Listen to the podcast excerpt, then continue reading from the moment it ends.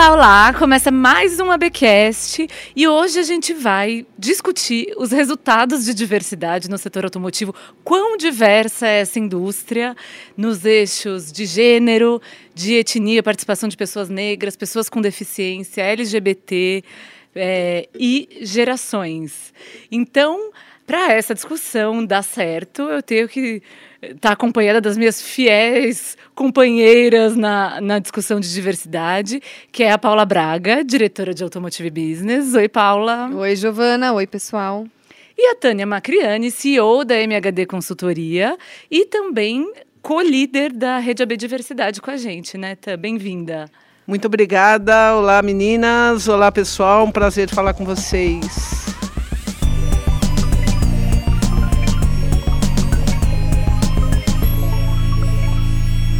Então, muito bem, gente. Bom, para contextualizar os nossos queridos ouvintes, é, a gente está gravando esse, esse podcast no dia 1 de novembro, logo depois do nosso evento Fórum AB Diversidade no Setor Automotivo, que foi um, uma sucesso. conclusão, sucesso.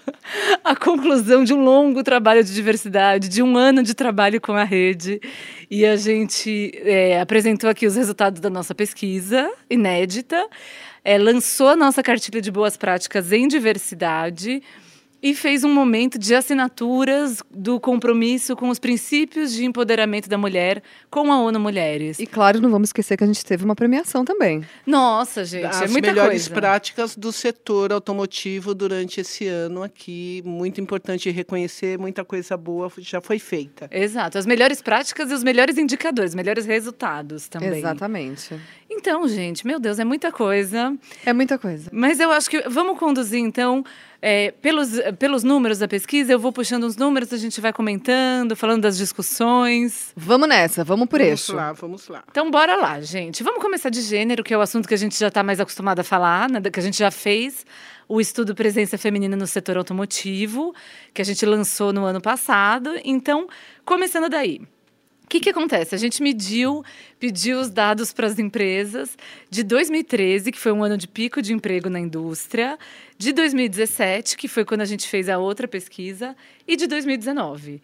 E como ficou a participação da mulher no quadro geral da indústria? A gente teve, em 2013, 17% de participação, 2017 subiu um pouco, com a crise, aparentemente, a redução do nível de emprego, o corte no quadro de funcionários, a gente ficou com 21% de participação feminina, mas nesse ano essa participação caiu para 19,7%.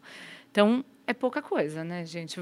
Demos um passinho é. para trás. É pouca coisa e eu acho que do mesmo jeito que a crise é, trouxe um aumento, como você falou, de 2013 para 2017, eu acho que ela também, a retomada da crise ajudou a provocar essa diminuição, porque houve provavelmente um volume, um volume maior de contratação é, de homens para é o setor isso automotivo, mesmo. né? Em 2013 foram demitidos mais homens e é, teve um pe uma pequena contratação de mulheres e aí equilibrou. E quando retomou agora o crescimento, houve uma contratação de homens e não, e não de mulheres e deu essa desbalanceada. É de verdade. novo, de um número que já é pequeno, né? Sim. É, só para registrar aqui, segundo o IBGE, 51% da população brasileira é feminina. Então, seria assim intuitivo ter essa representatividade dentro das organizações, mas isso não acontece. Ou algo bem próximo disso, é. né? Então, é, esse é o resultado. A gente vai falar alguns números ao longo da conversa, e aí é importante, esses resultados estão no relatório que está disponível na beminteligência.com.br. O relatório completo do estudo Diversidade no Setor Automotivo está disponível para download, então dá para baixar, ver todos os números. Compartilhar, mandar para os amigos, né? Espalhar a palavra. Exatamente. Usar isso para defender políticas de diversidade internamente, né? Exatamente, até porque é muito importante falar da diversidade, porque muito do movimento também vem dos colaboradores pedir, né? Um movimento interno buscando diversidade da, da própria empresa e líderes inspirando líderes aí também. Exatamente. E, gente, é, acho que assunto. A maternidade e paternidade é um assunto interessante da gente puxar também, né? O que a gente percebe que no setor automotivo tem mais homens pais do que mulheres mães. E aí, com dados também de idade dessas, dos, dos homens e das mulheres, a gente percebe que as mulheres ficam menos no setor, né? É verdade. Mas é interessante também, Gi, se a gente olhar um dos dados bastante ligado a isso, que é a retenção da mulher pós licença maternidade, né, que muitas empresas, acho que 75%, você confirma para mim, né? 52%, 52%, né? Retém mais de 75% das mulheres pós-licença, então, segundo então, metade quase das empresas, né? Mas quando a gente analisa mais a fundo, a gente tem aí 22% que tem políticas. 22% das empresas dizem que tem políticas de retenção. Então é meio contraditório, né? Bem contraditório. Daí você se pergunta, né? Como reter uma mulher, como estimular, como né, é, engajar uma mulher a ficar no setor automotivo diante dessa situação. É, esse, esse dado é interessante porque as ações de retenção ficam baseadas só na licença maternidade e paternidade tradicional ou da empresa cidadã. Pouquíssimas empresas, é, 1% das empresas oferece uma licença maternidade ou paternidade diferenciada. 1%. 1%. É muito pouco. É, ou algum outro tipo de ação, como jornada flexível ou qualquer outro tipo de de, de iniciativa que realmente segure a mulher pós-retorno. Então, talvez a mulher ainda esteja ficando esse 75%, mas não é pela ação afirmativa, porque ela não existe, só 26% tem. É. É porque a gente precisa trabalhar, né, gente? Não a gente precisa trabalhar, como. sem dúvida. A gente precisa ter uma carreira, né? Eu acho que. É, é acho que não é assim por uma por um mérito tanto das organizações de por suas práticas para reter as mulheres, realmente talvez esse seja um número mais natural. Essa retenção poderia crescer se... Mas um número também, de que me chamou a atenção, continuando na questão de gênero, por mais que a gente tenha visto aí uma diminuição da presença feminina dentro do setor automotivo, a gente teve um aumento importante, por mais que também seja pequeno, na liderança né, da presença feminina. Então, na liderança, a presença aumentou.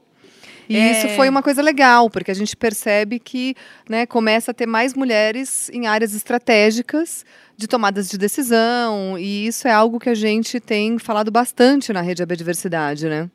É, essa foi uma grata surpresa. Então, a gente teve um aumento. Em 2017, 18% da liderança era feminina e agora 21% da liderança. Então, realmente, né, a gente teve uma redução do quadro feminino, mas um aumento da participação na liderança, uma, uma boa notícia. Uma boa notícia, né? Vamos Sim. comemorar uh, boas notícias também. Vamos enaltecer. Né, é, algumas empresas já trabalham né, com é, metas se não números né, definidos, mas pelo menos ações para aumentar a presença feminina. Então, numa reta final de seleção, está tá, tá garantindo que pelo menos é, esteja presente entre os finalistas uma mulher entre os três. Então já tem algumas ações e poucas, mas algumas empresas já têm metas locais ou globais de aumentar essa, essa presença. Então, isso já é um, um pouco fruto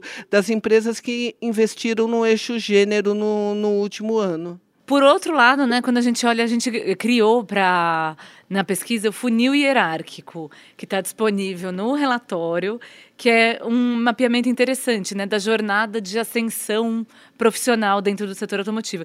Então a gente vê a entrada no setor, homens e mulheres Equilibrado. equilibrados em algum nível, né? As mulheres em volta de 40% em posições de aprendiz, estagiário, trainee, homens em torno de 60, mas ainda assim não é tão distante. E essa boca vai se abrindo conforme o cargo fica mais alto, né? Quando a gente olha, por exemplo, para vice-presidência e presidência, a gente tem só 10% de mulheres, o que eu ainda acho um número é, até que me surpreende, porque quando a gente pensa, né, a, a, lembrando, puxando de memória assim, a gente consegue pensar em poucas mulheres nessas posições. Sem dúvida, indústria. sem dúvida. Então, realmente.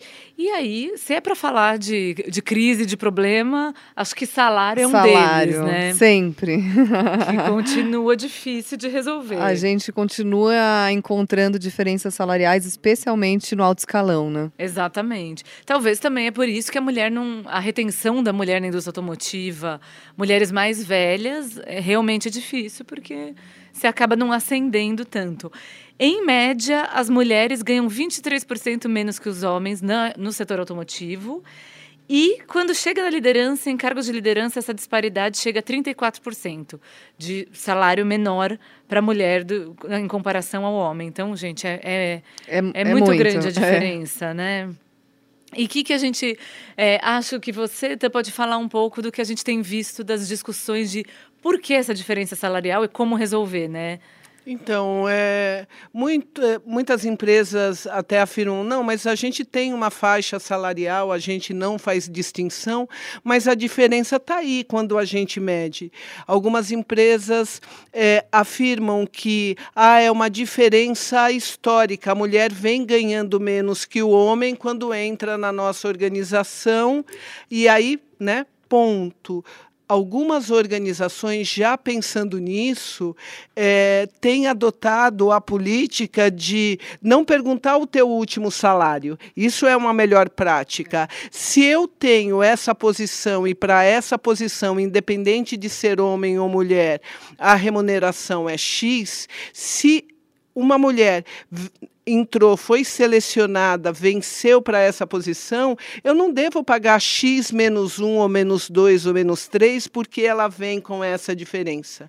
Então, essa já é uma melhor prática que algumas empresas vêm adotando, ou seja, a remuneração às cegas, eu contrato sem saber qual que foi o valor anterior, e também é, as organizações têm feito sim mapeamento algumas que já têm programas mais estruturados, que têm medido, embora não haja distinção, mas o número está aí, a diferença está aí, e vem trabalhando a recomposição de, dessa diferença. Então, nós temos exemplos de empresas que hoje, até debatendo no fórum, disse que já não tem, a diferença é mínima, já conseguiu vencer, mas conseguiu vencer porque, de fato, não está olhando a faixa, está olhando a realidade. É. Então, tem feito a mudança. E eu acho que a gente também conversou, foi em bastante empresa, né, debater essa questão, é, levar os números da pesquisa, presença feminina, e muito se falou da questão salarial, e o lado das empresas também que a gente ouviu interessante é que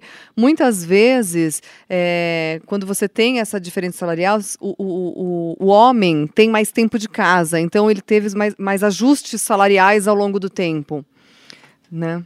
Isso é bem interessante, mas tem uma coisa também da negociação uhum. que eles colocam, né? E isso já veio do outro fórum que a mulher ela negocia menos, o homem é mais agressivo na negociação e a mulher não. Uhum.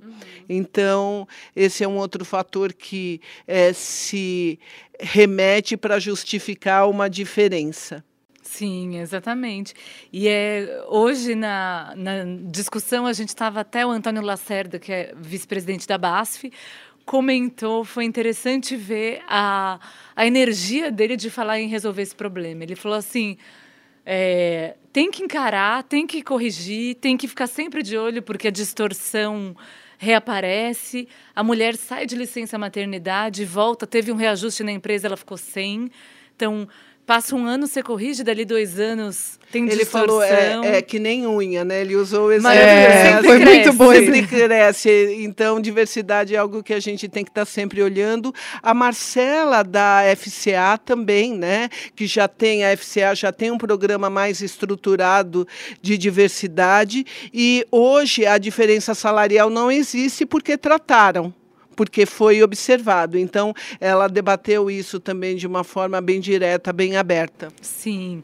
E só também vale mencionar, eu acho que a questão salarial é um dos grandes problemas do setor automotivo, eh, olhando para a pesquisa, né? Mas ainda assim, só 38% das empresas têm ações para redu reduzir desigualdades salariais. Então, gente, está faltando atenção, aí é um problema que é consistente na indústria. Então a gente precisa continuar falando disso, né? Levando Exatamente. Enquanto estiver aparecendo, nós vamos falar. É, não adianta falar em faixa, né? Enquanto eu falo em faixa, tá todo mundo dentro da mesma faixa, mas um pode estar tá no extremo menor da faixa e outro no extremo maior. Então, se tem faixa, tem diferença. Exato. É, isso aí. Muito bem, gente. Vamos a um, a um, novo eixo da diversidade. Vamos falar de etnia no setor automotivo. Vamos falar de etnia. Triste. triste. É, Acho que vai gente, ficando cada vez mais triste, ficar... né? Se, se tava triste esse começo, então prepara não, o lenço. Gente, difícil, difícil aqui, né? Toma um café, uma água, é. porque os números não são bons. Quando a gente fala de etnia, a abordagem da rede a Biodiversidade, por enquanto, é focar em pessoas negras, né? Porque a gente entende a população brasileira é 54% negra ou parda. Então, acho que esse é o tema mais urgente. Mas a gente sente que tem demanda, claro, por é, pessoas refugiadas, enfim, tem uma série de questões que a gente deve incluir no futuro na nossa avaliação de etnia. Mas aí, então, para começar, do quadro total do setor automotivo, ó, mais da metade da população brasileira é negra ou parda. Mas no setor a gente só tem 9,8% de participação negra em todas as posições, o que é chocante, porque a gente não está falando assim de exigência de uma formação, de uma competência específica, a gente está tá, tá falando no geral. Então, o quadro é preocupante, né? Muito preocupante. Isso, porque, é, veja, é, 8 ou 9 né, por cento num quadro total, eu, eu deveria estar, tá, no mínimo, espelhando, já que não estamos falando da questão de, de ascensão hierárquica, no mínimo, eu deveria estar espelhando é, essa, essa proporcionalidade. Então, isso não ocorre em gênero Muito e ocorre em, em etnia. Né? E aí a gente fala até na questão de nível hierárquico, infelizmente, pela carga histórica também que a gente traz de desigualdade, é. de acesso à educação, de acesso, enfim, à, à, à, preparação. É, a gente percebe que na própria entrada né, de pessoas negras no setor automotivo, a gente já tem um número muito baixo. Né, quando a gente olha aí o funil que a gente voltou a fazer, né, é, comparando negros e brancos, é, aprendizes, por exemplo, a gente tem 89% de negros e de, de, de brancos. brancos. e 11% só de negros. Então, como que a gente espera que uma entrada tão baixa consiga, né, evoluir e ascender para uma liderança ou para um momento de, de, tomada de decisão lá na frente, né? É, na nossa pesquisa liderança do setor automotivo, né, o perfil do líder do setor automotivo, a gente já percebe que não tem nenhum negro, né? São acho que 2% só do total, é, da, liderança. É, é negra, né? E, enfim, quando a gente vai para a média gerência, esse número ainda tem alta gerência, média, alta gestão e média gestão, né? Que a gente Exato, vê. Exato, é 2% incluindo posições de gerência, de média gestão, né? Quer dizer, é muito baixo ainda. Então a gente fala em 9%, mas quando vai para a liderança, esse número ainda é muito pior. E desse número baixo aí, não tem nenhuma mulher negra na liderança da indústria Sim, automotiva. Isso, exatamente, né, isso, isso é, é, muito triste. Muito triste. E é. não tem nenhum negro numa posição de alto comando na nossa indústria automotiva. É, isso é chocante. A gente, essa questão do funil hierárquico, né? Acho que é uma coisa bem gráfica. É, é legal pegar o relatório e olhar, mas é isso. No, quando a gente fala de gênero, tem homem e mulher com próximo de um equilíbrio na entrada no setor e depois a disparidade acontece. Quando a gente fala de cor, né, de, de pessoas negras, aí desde o início a gente não tem equidade de oportunidades, a gente tem uma, uma situação completamente desequilibrada e que não melhora, claro, ao longo do tempo, até porque as empresas não estão investindo na promoção da, da da participação de pessoas negras no setor. Então, 52% das empresas não têm nenhuma ação para promover diversidade étnica em geral. Então, realmente não estão atentas a isso. E só 4% das empresas têm metas de inclusão de pessoas negras na liderança. Gente, Não vai mudar nunca desse jeito. Meu Deus do céu. A gente precisa, a gente precisa repensar mudar. isso aqui. Vamos Mas parar. a gente sempre fala uma coisa interessante, né? Onde há problemas, há oportunidades. É, Tanto que já tem né? empresas, né? As, é, é, as poucas que têm algum tipo de programa estruturado, é, já teve muito sucesso com é, iniciativas em conjunto com universidades, como a Faculdade Zumbi dos Palmares, é o caso da BASF, né, que sim, tem sim. uma história bastante interessante aí de é, um projeto bem sucedido de trazer mais, de capacitar né, e de trazer mais diversidade nesse eixo. E é curioso, acho que é, firmar parcerias para trazer né, esse eixo, fomentar esse eixo é essencial, pelo que a gente tem visto, como você falou. Tá? Uma questão interessante é o estágio que as empresas automotivas estão na questão da diversidade. A gente perguntou se é um estágio inicial ou mais avançado, maduro. E aí, só 2%, 2 das empresas dizem estar em estágio maduro, que é um estágio em que tem resultados, tem estrutura, mede. Conta um Isso, pouco mais. Então, né? o estágio maduro é quando a empresa tem um programa estruturado e tem indicador para mensurar os resultados, tem metas, então ele está totalmente maduro. Isso só 2%. Aí, abaixo do maduro, nós temos o avançado, que tem programas estruturados, já está colhendo os resultados, mas necessariamente ainda não tem todos os indicadores mensurados. Temos o estágio intermediário, que já é alguns programas em alguns eixos, mas não em todos.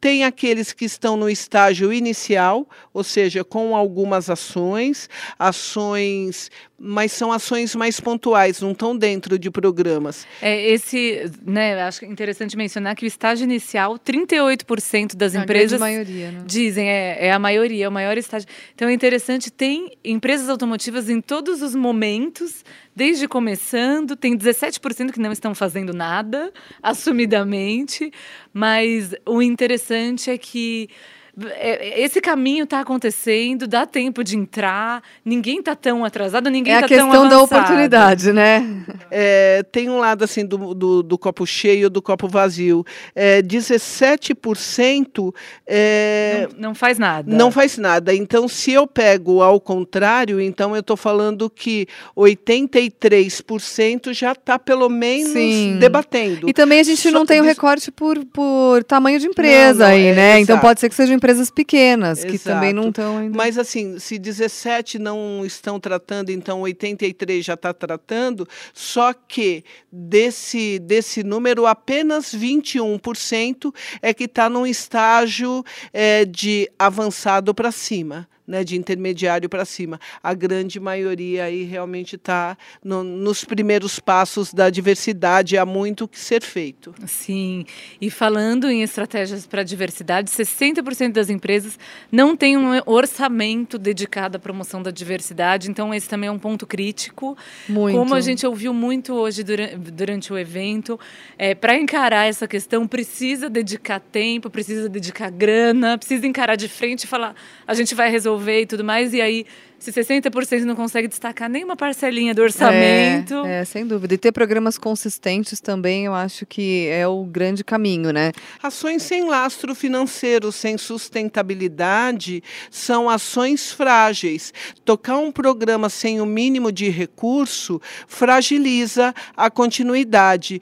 Não se pede grandes recursos. Sim. Não é necessário para também isso não ser desculpa. Ah, eu não, não tenho dinheiro, época de né? crise, eu não tenho dinheiro dinheiro. Tem que ter disposição eu... e dedicação, Exato, né? Exato, e aí eu não preciso ter um orçamento alto, eu não preciso ter num único centro de custo, eu posso adotar né, verbas de vários centros de custos aí. O importante é que eu tenha algum recurso destinado e que eu também use a criatividade, Exatamente. que faça campanhas estruturadas. Inovação nessa frente inovação, também. que faça é, parceria com fornecedores. É, vou pegar uma carona aqui em tudo que você está falando, tá, e lembrar para os nossos ouvintes que tem muita dica sobre isso na nossa cartilha. Ela foi justamente construída para apoiar as empresas, né, para dar um norte para muitas empresas sobre ações e, né, e sobre 200, como, 200 ações, né, 200 boas práticas lá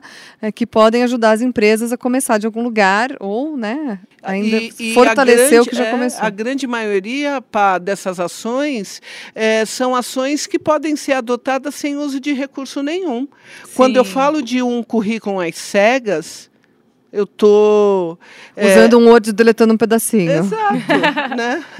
E não estou usando nenhum recurso. É isso aí. então a cartilha, ela é, é, é bacana a gente tocar nesse assunto porque foi algo muito positivo. A gente trouxe aqui alguns números duros, mas a gente tem que trazer algo de muito valor, que foi um trabalho de construção de conhecimento coletivo sobre a diversidade, cocriação de soluções, benchmarking, troca de melhores práticas com os membros da rede, um apoiando o outro. Então foi um trabalho muito enriquecedor. Desenvolvemos a metodologia, mas toda, né, a cocriação para estar recebendo esse conteúdo só foi possível pelo engajamento das empresas. Então a gente convida que mais empresas entrem nessa onda porque está dando fruto. Sim, sim, engajem-se. Engajem-se, sem dúvida. E falando um pouco de números de empresas que co-criaram com a gente,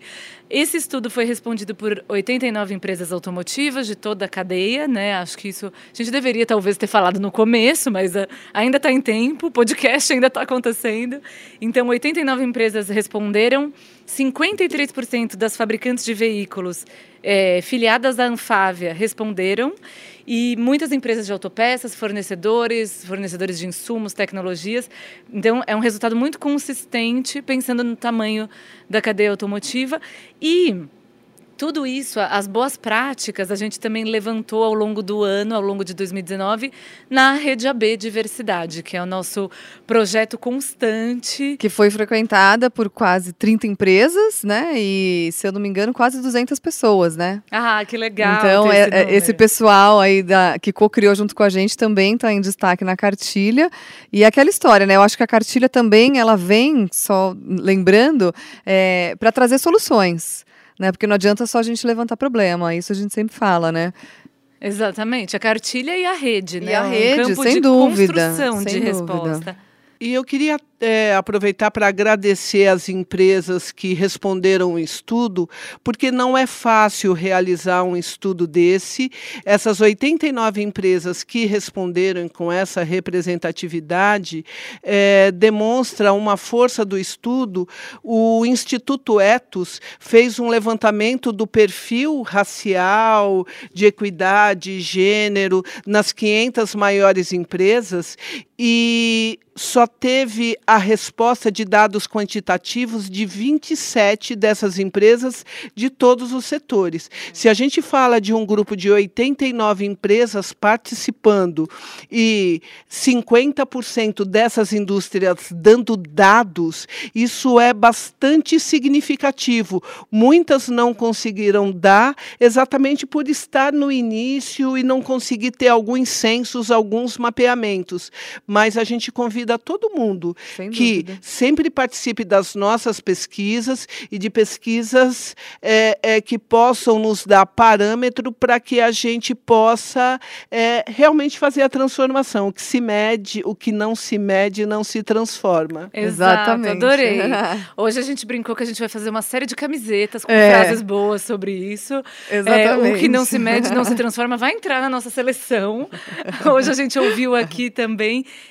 que talento não falta, o que falta é oportunidade. Isso eu achei incrível, porque é a essência de discutir diversidade. Quero essa camiseta. Ai, vamos, É, quero. Foi inspiração da Cris São Paulo, da, do Goldman Sachs, né? Exatamente. Um depoimento incrível. Aí tivemos grandes boas frases durante o dia, in- inspiradoras. Vamos fazer uma coletânea, gente. E aí, é, aprove- aproveita o gancho, a gente falou um pouco da rede. É, estamos, esse evento, ele conclui a nossa jornada de 2019 da rede, mas 2020 está aí. Exato. Empresas. Começamos um novo projeto anual, né? Acho que a rede ela vem com a proposta de ser um projeto anual, né? Para que a gente dê oportunidade para as empresas entrarem, construírem junto, crescerem junto com a gente, né?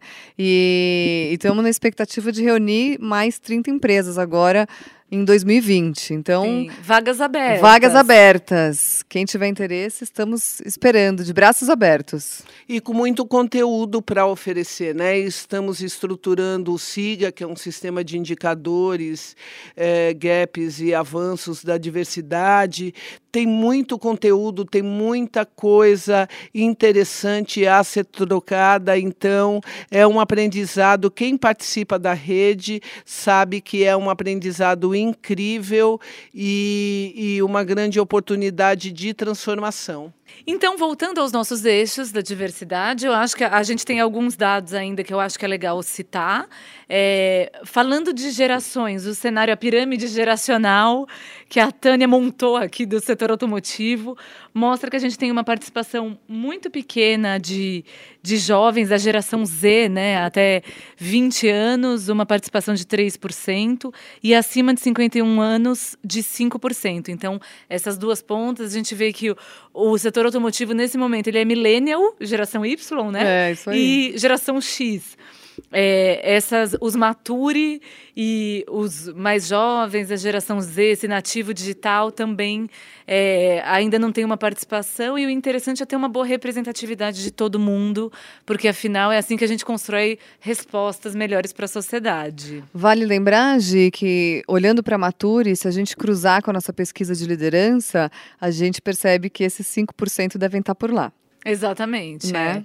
É. é a liderança e também vale lembrar que é importante oxigenar a liderança. Então, muito claro que é normal que as pessoas mais maduras demorem para chegar na liderança, né? Claro. Então elas cheguem lá mais velhas, mas por outro lado a gente precisa ter uma certa amostra desse olhar mais jovem, até para construir melhores soluções. É, olhando para o eixo LGBT, é um eixo super desafiador de fazer medições, né? Porque muitas empresas não têm censo. A gente ainda não chegou a uma conclusão exatamente se de como medir isso sem invadir a privacidade dos colaboradores, como construir, né? Isso é um, um enigma para as empresas. Mas o que a gente traz é que 64% das empresas não têm nenhuma iniciativa para promover diversidade e inclusão de pessoas LGBT. Então aí um ponto bem crítico, né? E com desafio, né? É, e a formação dos grupos eh, de debates, dos grupos temáticos, hoje já nem se fala tanto de grupos de É. afinidades, mas os grupos de debate eh, de eixo é muito interessante para que eu consiga né, sentir qual que é a necessidade de cada, eh, de cada um e traga soluções e ações mais assertivas.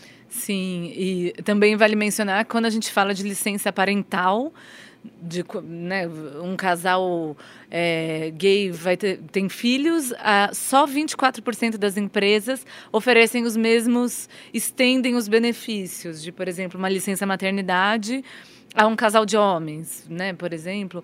E isso também é outro ponto crítico, porque a gente está construindo uma sociedade é, um pouco problemática se a gente não permite que um, um pai fique com seu filho um pouco mais tempo, né? Se, se não tem ali a presença de uma mãe, de uma mulher. Então, isso é essencial de ser revisto. É, tivemos hoje no, no fórum uma presença inspiradora da Maitê, da Transemprego. É a Maite Schneider. Exato, que trouxe né, um depoimento bastante incrível aqui sobre a, a como abrir oportunidades né, no eixo LGBT e também na contratação de, de pessoas trans. Vale a pena acompanhar. E falando de pessoas com deficiência, então, último eixo para a gente encerrar, só citar um pouco do que a gente apurou. Pelo censo de 2010, 7% mais ou menos da população brasileira tem algum tipo de deficiência e se encaixaria em alguma cota da lei de eh, cotas para contratação pelas empresas. Ainda assim, no setor automotivo, só 3% dos colaboradores têm alguma deficiência física ou intelectual. Então, é mais um eixo em que a gente está abaixo da, de ter a representatividade populacional, né? E é interessante que a venda de carros para esse eixo né, tem crescido cada vez mais. Então, é um, um, eixo que a gente deveria, dentro da indústria, olhar com mais carinho e, né, e ter mais participação ativa na construção dos produtos que eles mesmos consomem, né? Exatamente. A gente tem. E olhando para a liderança, quando a gente pensa em pessoas com deficiência, a maioria está na manufatura, apesar de ser um pouco contraintuitivo, né? Porque exige um investimento em adaptação maior. Mas, e na liderança, meio por cento da liderança automotiva é de pessoas com deficiência, completamente deprimente. Deprimente. É isso, é, é só não é mais deprimente porque a gente tem né, a, as cotas. Exatamente. Aí de contratação. Sem as cotas, é, talvez esse número não existisse. Não, né? não existisse. Então, muito bem, gente. Acho que fizemos assim uma varredura pela nossa pesquisa, mas é, fica a recomendação de baixar o relatório, tem muito mais informação lá. A gente não ia fazer assim uma chuva tão grande de números, porque ninguém consegue registrar, mas vale a pena. Baixem o relatório abeminteligência.com.br. Vejam, avaliem como a empresa de vocês estão e, claro, a gente está sempre aqui para construir soluções. Vamos juntos. Estamos juntos, baixem os relatórios, divulguem também. É, é, isso é importante. gente, né? É, isso faz parte aí do nosso propósito de agregar, unir atores, iniciativas e ações. Então, vem junto nessa rede para que todos nós tenhamos um propósito maior dentro desse setor. É isso aí, gente. Ninguém consegue construir uma resposta potente sem ser de forma coletiva, né? Ninguém faz nada grande sozinho. Então, é isso. Ficamos por aqui. Acho que essa discussão continua sempre. Obrigada, Pá. Obrigada, Tam. Obrigada, Gia. É sempre um prazer falar sobre diversidade. E eu espero encontrar todos vocês, ouvintes, nos nossos canais. E me encontrem também no LinkedIn. Sempre. Nos encontre no LinkedIn. É Inspirador, aí. muito obrigado. Um, um trabalho realmente que você faz com bastante amor. amor. Amor. Exatamente. Coração. Então, muito bem. Obrigada, pessoal. Até semana que vem. Tchau, tchau. Eu sou a Giovana Riato, quem edita esse podcast é o Marcos Ambroselli e a trilha sonora foi feita pelo Guilherme Schildberg. Até mais!